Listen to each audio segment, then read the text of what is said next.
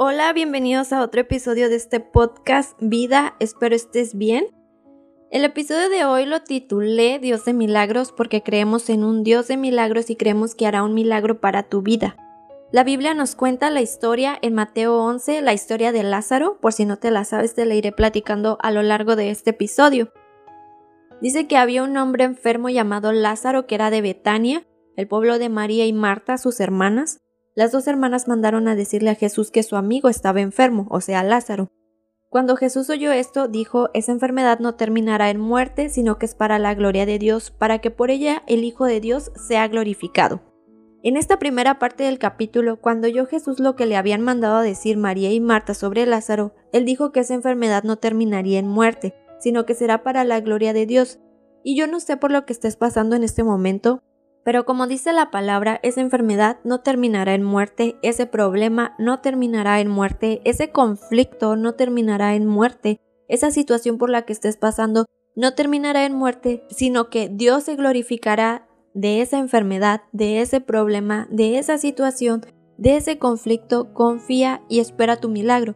Jesús te dice lo que está pasando. Lo que está pasando no es para muerte ni para destrucción, sino que es para la gloria de Dios, para que el Hijo de Dios sea glorificado por medio de esa circunstancia. Más adelante continúa la historia. Jesús amaba a Marta, a su hermana y a Lázaro. A pesar de eso, cuando oyó que Lázaro estaba enfermo, se quedó dos días más donde se encontraba. Después dijo a sus discípulos, volvamos a Judea, nuestro amigo Lázaro duerme, dijo, pero voy a despertarlo. Aquí Jesús les hablaba de la muerte de Lázaro, pero sus discípulos pensaron que se refería al sueño natural. Por eso les dijo claramente, Lázaro ha muerto y por causa de ustedes me alegro de no haber estado allí para que crean, pero vamos a verlo.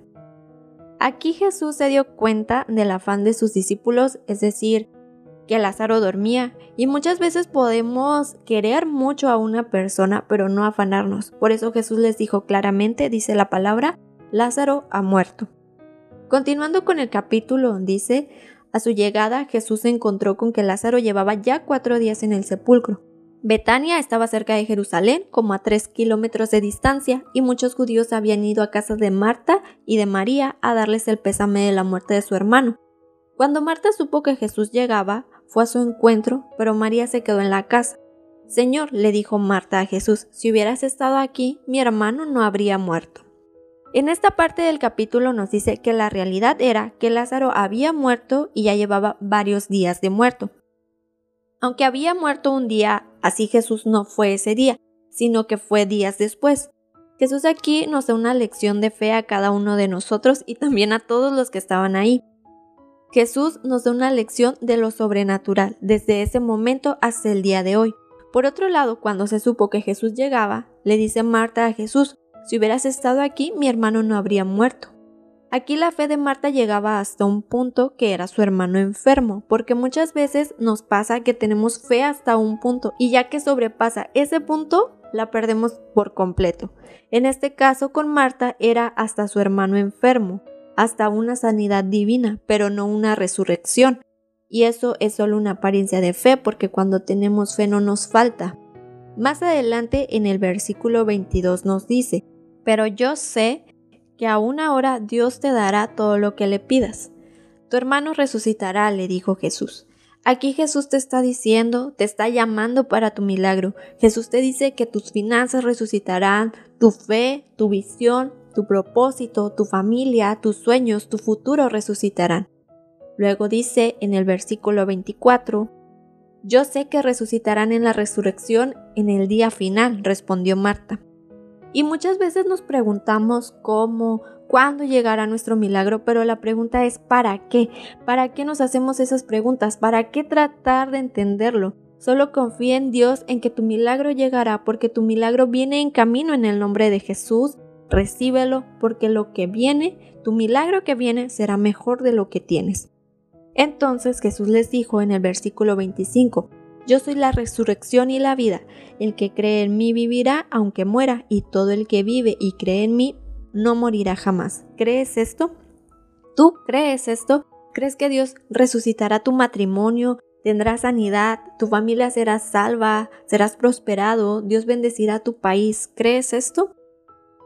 En el versículo 27 dice, Sí Señor, yo creo en que tú eres el Cristo, el Hijo de Dios, el que había de venir al mundo. Más adelante, en el versículo 34, pregunta Jesús, ¿dónde lo han puesto? Ven a verlo, Señor, le respondieron. Y en el versículo 35 dice que Jesús lloró. Las personas que estaban ahí, los judíos vieron a Jesús, a un hombre conmovido, a un hombre humilde, a un hombre sensible, que dijeron, Miren cuánto lo quería, dijeron los judíos. Y créeme que así cuando Jesús fue a ver a Lázaro que lloró, Jesús ha llorado contigo infinidad de veces y así como lloró por Lázaro, también llora por ti, por mí, por los que tú amas. Conmovido una vez más, Jesús se acercó al sepulcro. Era una cueva cuya entrada estaba tapada en una piedra. En este versículo nos dice que Jesús volvió a llorar y se acercó al sepulcro Jesús siempre se acerca a esos problemas que tienes, a esa situación. No le huyas. Quiten la piedra, ordenó Jesús en el versículo 39. Jesús quiere quitar la piedra que está estorbando tu milagro. Permite que Jesús quite la piedra que es esa situación, esa enfermedad, ese problema, esa situación económica. Jesús la quiere quitar de tu vida para obrar en el milagro que tiene para ti y puedas ver la gloria de Dios a través de ese milagro Quita la piedra, el obstáculo que está impidiendo tu milagro. Quita eso que está impidiendo que seas lo que Dios quiere que seas. Quita ese obstáculo de incredulidad. Marta, la hermana del difunto, objetó, Señor, ya debe oler mal, pues lleva cuatro días allí. ¿No te dije que si crees verás la gloria de Dios? le contestó Jesús. No dudes. Eh, ¿Cuántas veces Dios nos ha hecho esta pregunta, ¿cuántas veces te ha dicho que te proveerá todo lo que te haga falta conforme a sus riquezas en gloria en Cristo Jesús? Si crees, verás la gloria de Dios en tu milagro. Más adelante en el versículo 41 dice que entonces quitaron la piedra, Jesús alzó la vista y dijo, Padre, te doy gracias porque me has escuchado. Ya sabía que siempre me escuchas, pero lo dije por la gente que está aquí presente para que crean que tú me enviaste. Dicho esto, gritó con todas sus fuerzas, Lázaro, sal fuera. El muerto salió con vendas en las manos y en los pies y el rostro cubierto con un sudario. Quítenle las vendas y dejen que se vaya, les dijo Jesús. Jesús quiere quitarte esas vendas en manos y pies que están impidiendo que camines con Él. Jesús quiere que corras a los brazos del Padre. Jesús quiere bendecir tus manos porque tus manos serán de bendición en todo lo que hagas. Y ahora me gustaría compartirte tres puntos que la Biblia nos enseña que nos llevará a ese milagro si creemos con nuestro corazón. La Biblia nos enseña en Mateo 7:8, porque todo el que pide recibe, el que busca encuentra y al que llama se le abre. Muchas veces queremos ver un milagro de parte de Dios, pero tampoco trabajamos para que ese milagro ocurra. Tampoco soltamos eso que nos impide ver ese milagro. Estos tres puntos es la oración, el confesar y el ver. El punto número uno es la oración. ¿Por qué la oración? Hay situaciones duras, unas más que otras, pero esas situaciones duras, esas situaciones que nos golpean, son las que nos llevan a tener una oración con pasión, una oración desde el corazón. Es cuando viene ese despertar de una clase de oración que no teníamos cuando todo estaba bien.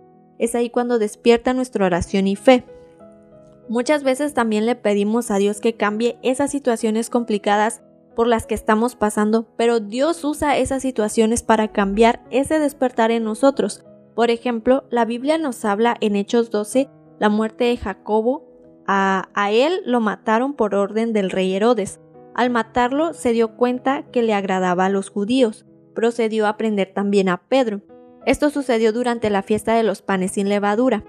Después de arrestarlo, lo metió en la cárcel y lo puso bajo vigilancia de cuatro grupos de cuatro soldados cada uno.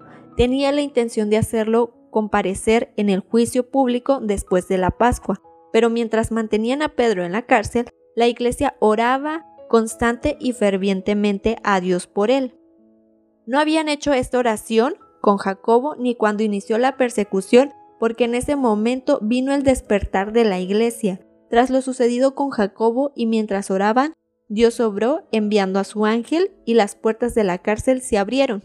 Creo que esas situaciones Dios las usa para despertar esa pasión que hay en ti esas circunstancias, por más difícil que se vea, son para el bien, porque dice la Biblia que los que aman a Dios todas las cosas le ayudan para bien. Nos pasa que cuando estamos en esas situaciones difíciles nos desanimamos, nos deprimimos, algunas personas se alejan de Dios, pero quiero animarte que cuando pases por una situación difícil o si es que estás pasando por una situación complicada, no te desanimes, sino ponte de rodillas y haz esa oración poderosa, así como la iglesia que hizo una oración ferviente y trajo respuestas del cielo y puedas recibir ese poder del cielo. El punto número 2 es el confesar. En Lucas 6:45 nos dice, lo que abunda en el corazón habla la boca. Por ejemplo, cuando oramos por necesidad, petición o milagro, por ejemplo, en mi economía o por sanidad, pero después salimos a la calle, vemos las noticias, escuchamos, leemos los periódicos que la situación está muy difícil, que el dólar subió, que esto está cada vez más complicado, etc. Y vienen a ti esos pensamientos tristes, o ya sea platicar de eso con alguien, o sea, te comienzas a preguntar, ¿cómo voy a salir de esta? ¿Cómo voy a sostener a mi familia económicamente? ¿O cómo voy a ayudar a alguien que amo económicamente o si tiene alguna enfermedad? cuando tú ya oraste por esa necesidad, por ese milagro y estás confiando que Dios tiene el control. Pero si permites que te invada la situación, ya estarías contradiciendo la declaración y la bendición de la oración que acabas de hacer, porque la palabra nos dice en Santiago 3:5 que la lengua es un miembro muy pequeño del cuerpo, pero hace alarde de grandes hazañas. O sea, la lengua lleva la dirección de tu vida, puede llevarte a tu derrota o a tu milagro que vaya ligada la palabra que digo día con día a las oraciones que hago al Padre, confesar lo que estamos orando y creyendo, confiar que Dios suplirá conforme a sus riquezas en gloria, comenzar a confesar la palabra, lo que Dios dice, las promesas que Dios nos dice a través de su palabra y no lo que dicen las circunstancias. Y el punto número tres es el ver. Comienza a ver tu milagro, comienza a ver tu futuro, imagina tu negocio prosperando, tu matrimonio cambiando, tu cuerpo sano, tu familia salva en los caminos de Jesús. Empieza a verte en ese milagro que estás esperando, en ese milagro que le pides a Dios que obre todos los días. Empieza a imaginar y tener esos pensamientos de bendición que Dios quiere para tu vida.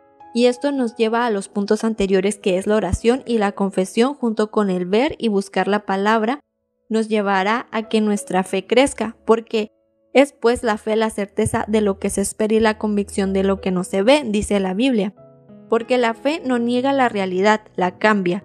Una persona sin fe siempre será una persona negativa. Yo a veces cuando estoy llorando a Dios y pidiéndole que obre en esas necesidades y peticiones que le presento, llego a un punto donde comienzo a imaginar un futuro lleno de las bendiciones de Dios para mi vida y la de mi familia, y solo digo, Gracias Dios por esas bendiciones que tienes para cada uno de nosotros que aún no puedo ver, pero sé que será mucho mejor de lo que me puedo imaginar, porque si lo puedes ver, lo puedes tener. Ese problema o situación por la que estés pasando es una excusa de Dios para que te acerques a Él, porque Dios necesita una excusa para intervenir. Dispón tu corazón para que recibas el milagro que viene en camino, porque nuestro Dios es un Dios de milagros. Espero que este episodio haya sido de bendición para tu vida. Recuerda que cada semana estaremos subiendo un episodio nuevo y te invito a seguirnos en redes sociales. Que Dios te bendiga y te guarde.